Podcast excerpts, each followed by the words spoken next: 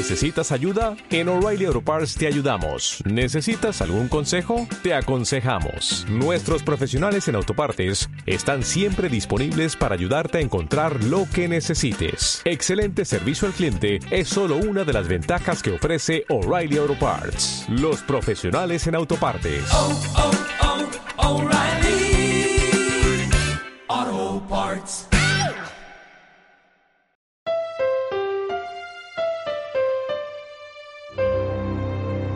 Algunos de los nombres de lugares y personas citadas en la siguiente narración son ficticios. Las voces de algunas de ellas no son las originales.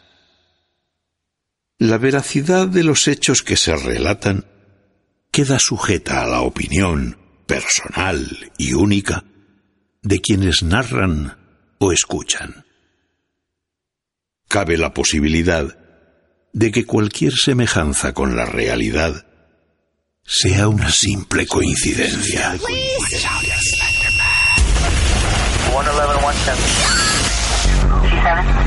We don't want to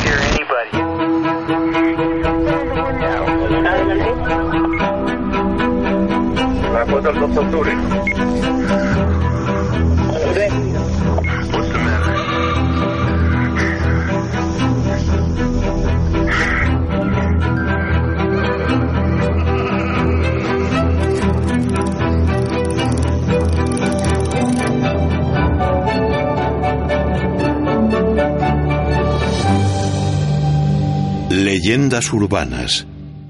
Una historia escrita y dirigida por Teo Rodríguez para Podium Podcast.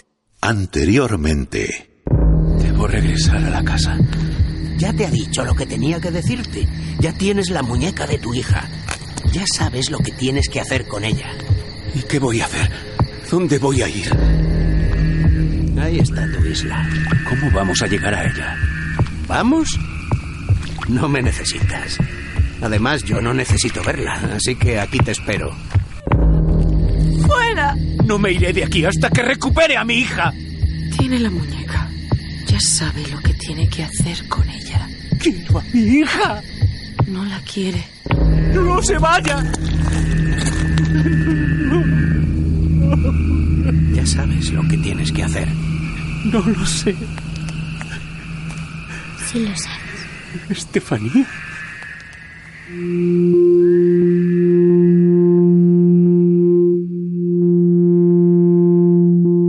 Episodio 10. El amigo imaginario. Loco no es el que ha perdido la razón, sino el que lo ha perdido todo. Todo menos la razón. Gilbert Keith Chesterton.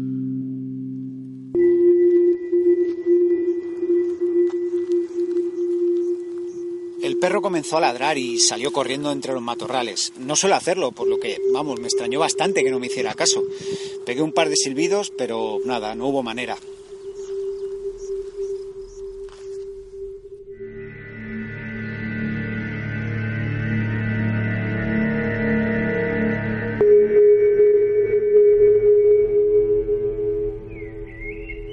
Además de por lo de su padre, Lorenzo comenzó a comportarse de una manera más retraída pasado un tiempo de la muerte de Estefanía. Era introvertido de por sí, pero empeoró. Incluso su amigo Pablo dejó de venir por casa. Todos pensábamos que lo peor sería al principio, pero nos equivocamos. Aparentemente estaba mejor, pero no era así. Pasaba cada vez más tiempo encerrado en esa habitación con las muñecas. Estaba preocupada. Por las noches tenía pesadillas en las que gritaba y hablaba solo. Todo estaba relacionado con Estefanía.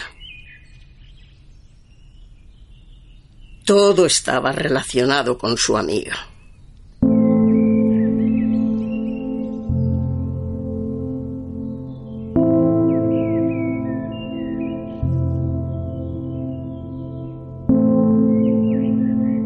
Jesús Ortega, el amigo imaginario. Sin entrar en demasiadas especificaciones académicas, podríamos tomar como definición de amigo imaginario, es alguna de las eh, más usadas en la bibliografía eh, científica, en la bibliografía psicológica, como un personaje invisible nombrado y referido en conversaciones con otras personas, con el cual el niño juega directamente por lo menos durante algunos meses, que tiene un aire de realidad para el niño, pero que no tiene aparentemente ninguna base objetiva. Podríamos establecer la edad de la aparición de, de, estos seres, por decirlo de alguna manera, entre los 2 y los 7 años, y lo cierto es que, en mi opinión, sí que podrían explicar algunos sucesos denominados extraños, como por ejemplo el narrado en esta leyenda urbana, y podría quizá, como digo, contener la clave eh, a supuestos fenómenos paranormales o entendidos como paranormales. Por tanto, en esta historia, en esta leyenda urbana, el hecho de, recurrir a los amigos imaginarios y si a eso añadimos el sonambulismo, es decir, dos trastornos que aparecen, digamos, en el DSM, en el catálogo de, enfermedades o de trastornos mentales, aparecen reflejados, hay casos clínicos de este tipo de, de historias, evidentemente, pues tendríamos dos elementos que combinados en una historia como la que nos incumbe, pues dan como resultado precisamente una historia terrorífica, pero que ahondando psicológicamente en ella, nos encontramos con elementos con explicación. Por tanto, como digo, el hecho de los amigos imaginarios o aplicar, mejor dicho, la psicología a determinados casos, quizá, quizá podría darnos las claves y resolvernos algunos casos aparentemente extraños.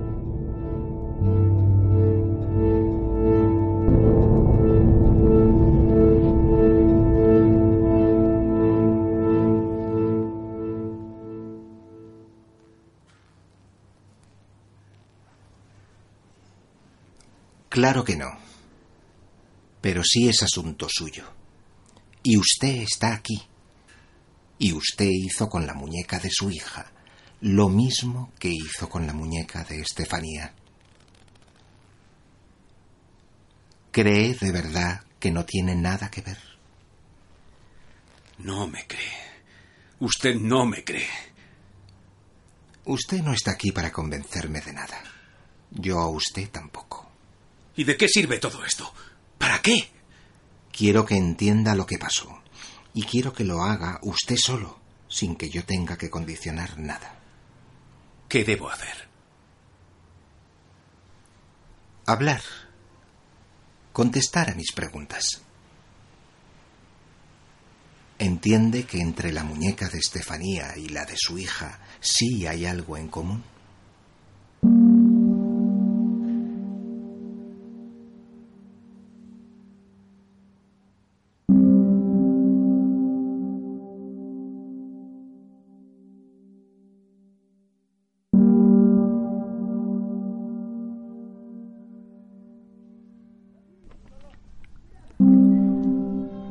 Mejor amigo me estaba diciendo que el espíritu de Estefanía estaba allí con nosotros. Que él hablaba con ella a diario y que ella se sentía mejor allí. En esa habitación, con las muñecas. Pero joder, Lorenzo hablaba solo. Tenía que ver cómo hablaba a una butaca que estaba vacía. Hablaba como si él mismo fuera Estefanía y lo hacía con toda naturalidad.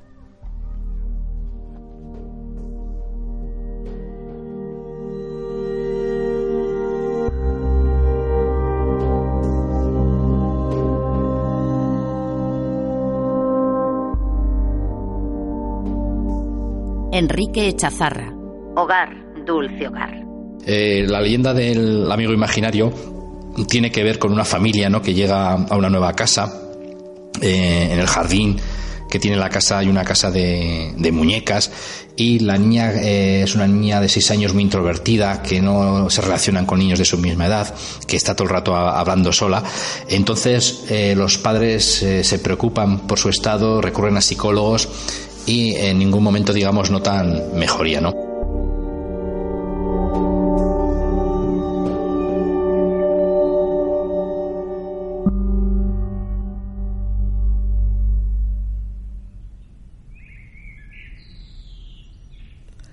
Nos vimos obligados a hacerlo. Nos dijeron que era algo normal, que no había motivos para que nos alarmáramos, que era la manera de Lorenzo para encajar o sobrellevar un golpe tan duro. Pero había algo más. Aquella noche, juro que pasó tal y como se lo cuento. Y puede escucharlo.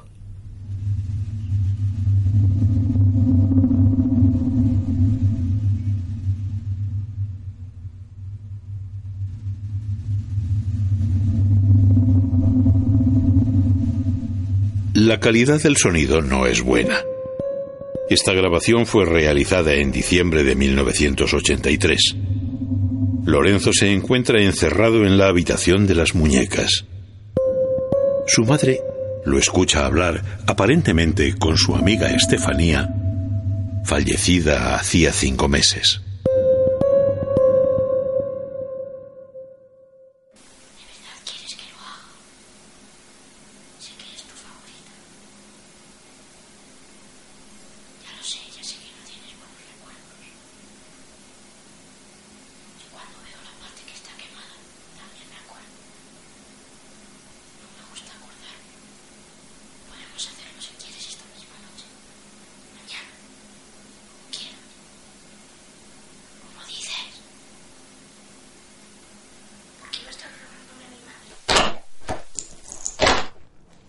Gustaba que mi madre me grabara. Nunca me gustó. Entenderá que su madre tuviera sus motivos para hacerlo. Usted se ha presentado aquí con sus propias grabaciones. Creo que a mí también pueden servirme. ¿Encuentra ahora más coincidencias? Creo que en ambos casos sirven para algo.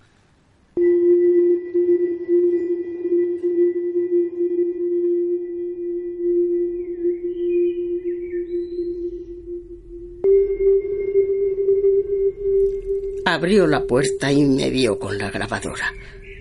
No supe qué decir. Me quedé callada frente a él.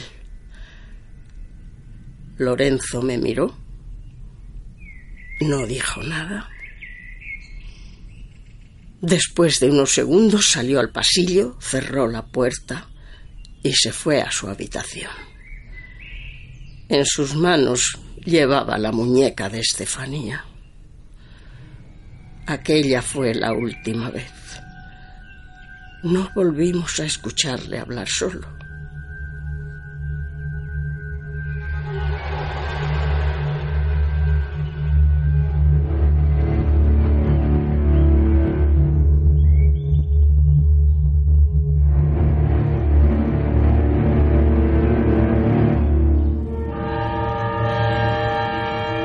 Copérnico García. No es mi hija. Los días pasaban y el comportamiento de la niña cada día era más extraño. Casi no hablaba con sus padres y aprovechaba cualquier momento para refugiarse en su casita del árbol. Los padres podían escucharla hablar durante horas con su amiga Ana, pero lo que más le preocupaba era que cada vez conciliaba peor el sueño. Hablaba dormida y parecía sufrir pesadillas constantes pues era habitual que entonara frases como tengo frío, no puedo ver o ayúdame. Una noche la madre sintió los pasos en el pasillo. Asustada, avisó a su marido, quien salió a ver qué ocurría, y se encontró a Cassandra caminando sin rumbo.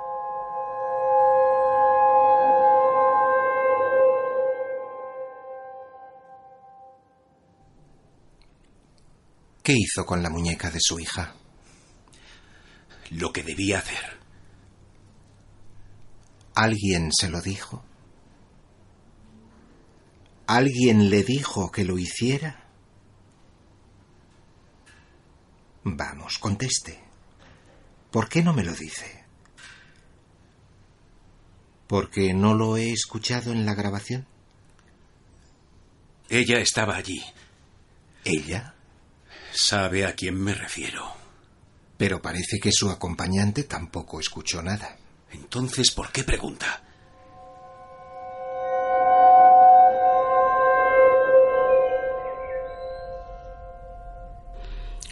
Una noche escuché que salía de su habitación. Sentí que bajaba las escaleras, que abría la puerta principal y que salía al jardín. Fui tras él. Fui con cuidado.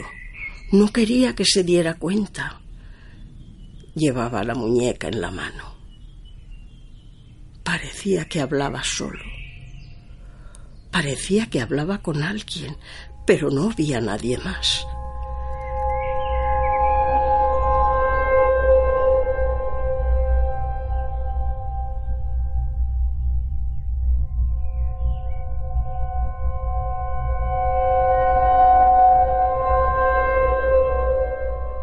Que no se ven. Una noche el padre escuchó como alguien bajaba la escalera. Al ver a su hija en la puerta de casa, un frío le recorrió la espalda. Al contrario que en otras ocasiones, cuando llamó a Cassandra, la niña pareció ignorarle y solamente le dedicó una mirada fugaz antes de abrir la puerta y salir al jardín. Los ojos de su hija parecían otros. Era como si no la reconociera. Asustado bajó las escaleras corriendo y salió detrás de ella mientras la niña avanzaba en dirección a la casita del árbol.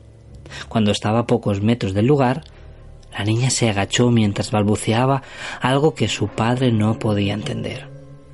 Cassandra comenzó a excavar en el suelo con sus manos. Su padre, al llegar a su lado, la escuchó decir Tengo que salir. Aquí hace mucho frío.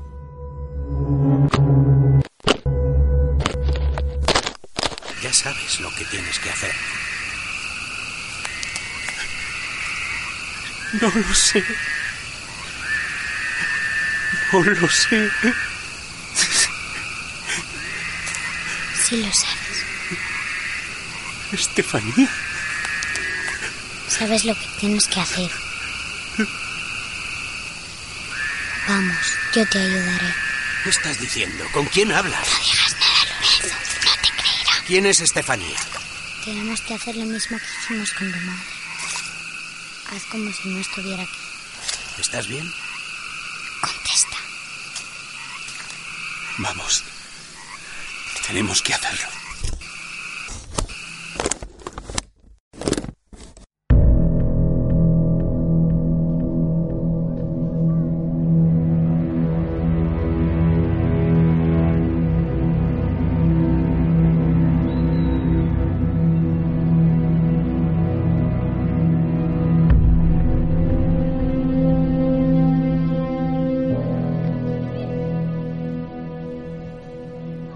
Mañana me di cuenta de que no llevaba la muñeca.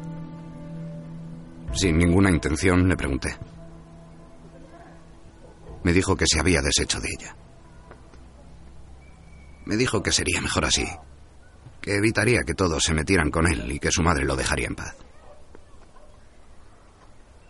Escuchando sus palabras sentí una especie de alivio. Era como si sintiera que recuperaba a mi amigo. Mis padres llevaban razón. Lorenzo lo pasaría mal una temporada, pero volvería a ser el de siempre. Pero toda esa ilusión se fue a la mierda cuando me dijo que la idea de enterrar a la muñeca había sido de Estefanía.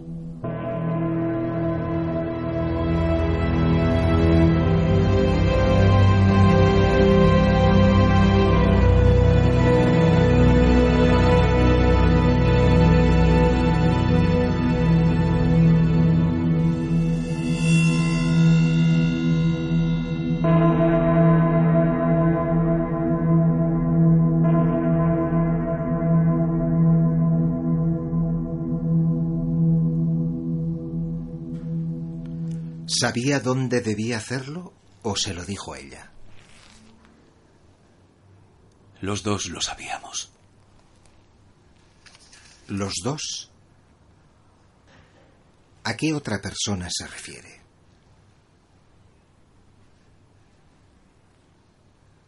¿A Estefanía? No pienso contestar a eso. ¿Ella le dijo que no dijera nada? ¿Cómo ha dicho?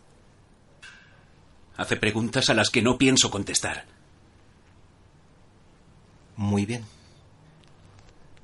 ¿Y su acompañante estaba de acuerdo? Él había cumplido con su cometido. Me llevó hasta allí. No entiendo por qué no iba a estar de acuerdo. ¿Puede contarme lo que pasó después?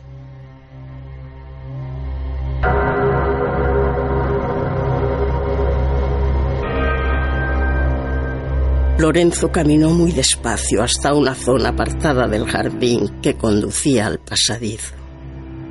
Se metió dentro. Me acerqué muy despacio. Me asomé pero no se veía bien, estaba muy oscuro. Solo escuché cómo rascaba en la arena. Estaba cavando un agujero con sus propias manos. No entendí nada.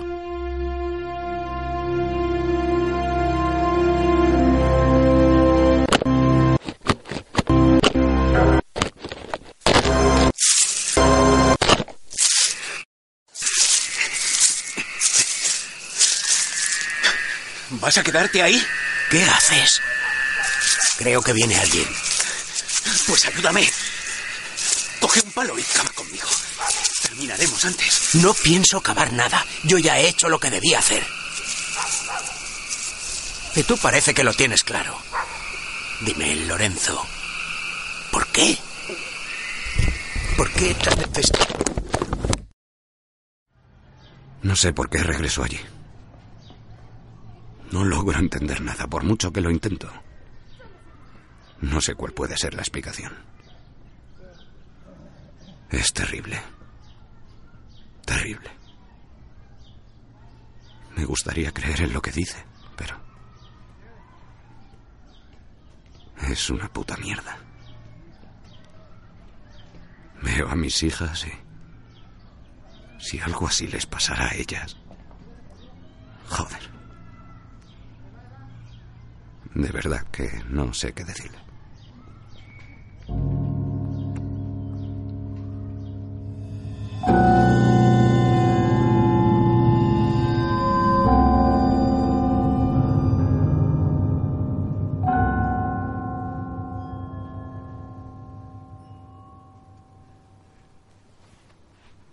Decidió cortar la grabación. Ya no hacía falta grabar nada más. Ya he demostrado que me llevaron hasta allí. Que yo no sabía nada. He demostrado que soy una víctima más. ¿Una víctima de quién? Sabe de quién hablo. Pero habla. Él no dice nada. Él simplemente aparece. ¿Quiere que volvamos al principio? No es necesario, señor Díez. ¿Quién lo llevó hasta allí? De verdad. De verdad me está haciendo esa pregunta. ¿Es que no ha escuchado esas grabaciones? No es suficiente. Claro que he escuchado las grabaciones, en repetidas ocasiones además. ¿Le importaría que pusiera una de ellas? La última, por ejemplo. Adelante. Ponga la que quiera. Muy bien.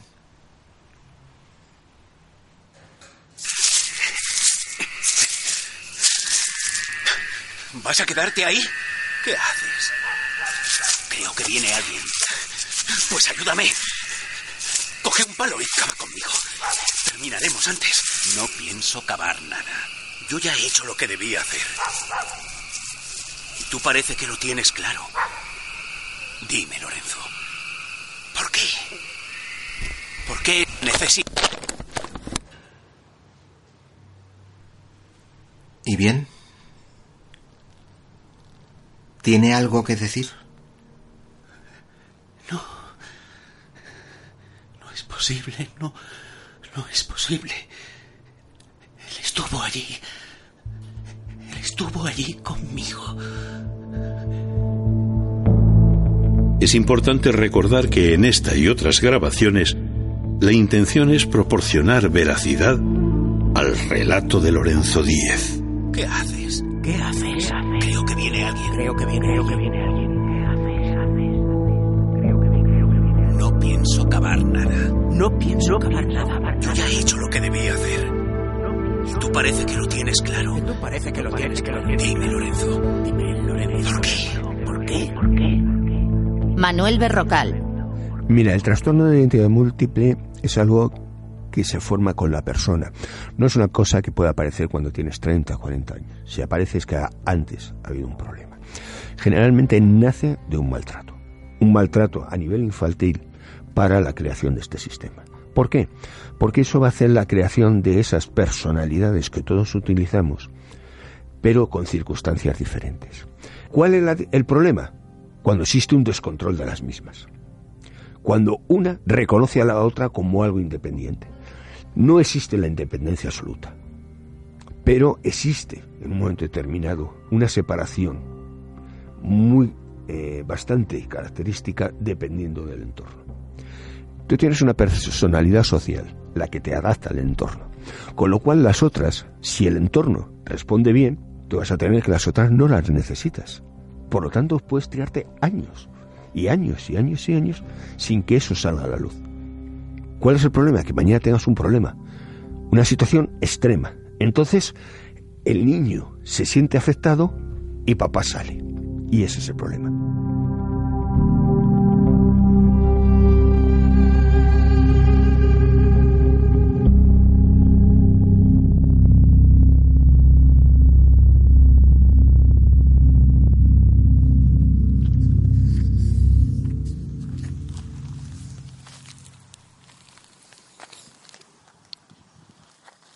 A un centenar de metros de las casas me detuve. Sí, vi, vi allí al perro que, ladraba a la entrada del pasadizo. Me acerqué y... En fin, vi a aquel hombre allí de, de, rodillas. Pregunté en voz alta o le llamé para saber si se encontraba bien, pero, pero no contestó. Yo tampoco, no sé por qué, no, no quería acercarme demasiado. Pero bueno, al final eh, me acerqué y, y lo vi. Vi lo que había en la tierra y... Joder. Es algo que no olvidaré jamás.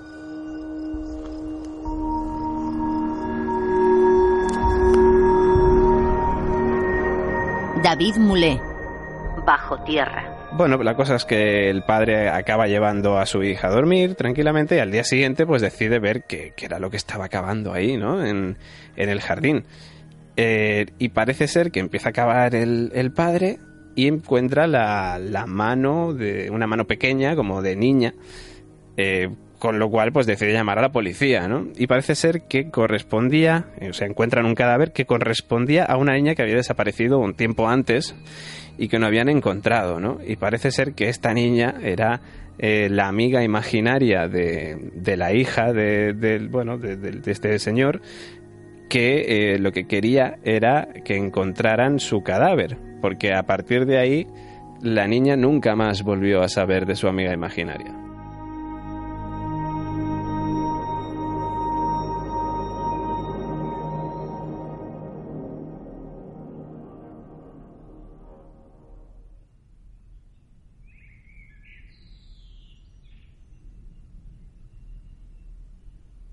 Tengo que creer en mi hijo. Fue un buen hijo y fue un buen padre. Sufrió mucho de pequeño. Siempre me ha querido y nunca me reprochó que no impidiera lo que su padre hizo con él. Sé que lo que cuenta es increíble y que puede parecer la historia de un loco, si quiere llamarlo así. Pero me parece una locura mayor pensar que él hiciera daño a su familia. Él adoraba a su familia. Que tuviera problemas de pequeño no significa nada. No justifica nada. Soy consciente de su estado. Sé que necesita ayuda. Pero me niego a pensar que él lo hiciera. Mi hijo no lo hizo no lo hizo.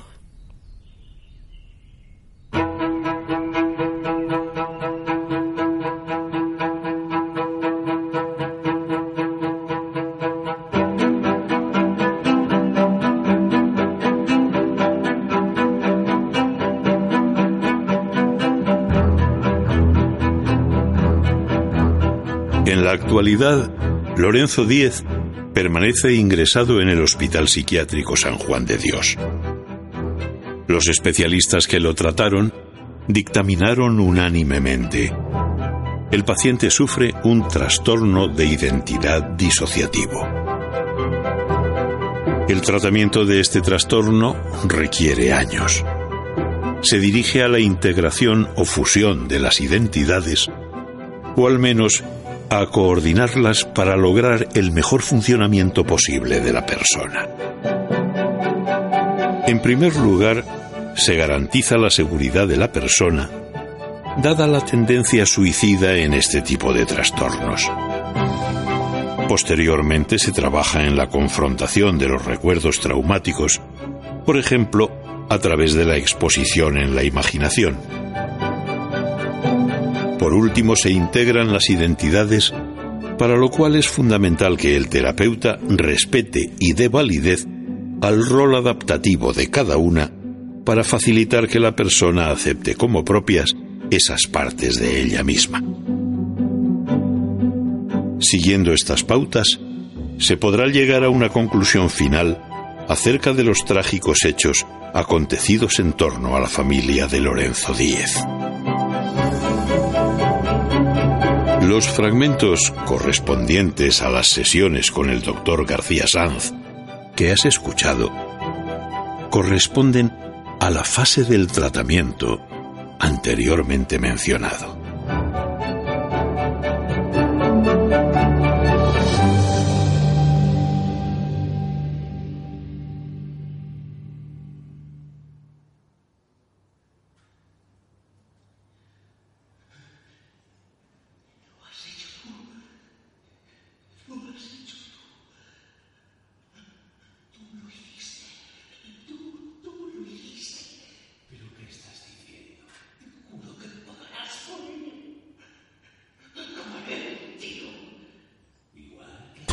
Viva Radio, tu radio de viva voz. ¿No te encantaría tener 100 dólares extra en tu bolsillo? Haz que un experto bilingüe de TurboTax declare tus impuestos para el 31 de marzo y obtén 100 dólares de vuelta al instante. Porque no importa cuáles hayan sido tus logros del año pasado, TurboTax hace que cuenten. Obtén 100 dólares de vuelta y tus impuestos con 100% de precisión. Solo con Intuit TurboTax. Debes declarar para el 31 de marzo. Crédito solo aplicable al costo de la presentación federal con TurboTax Full Service. Oferta sujeta a cambios o cancelación en cualquier momento.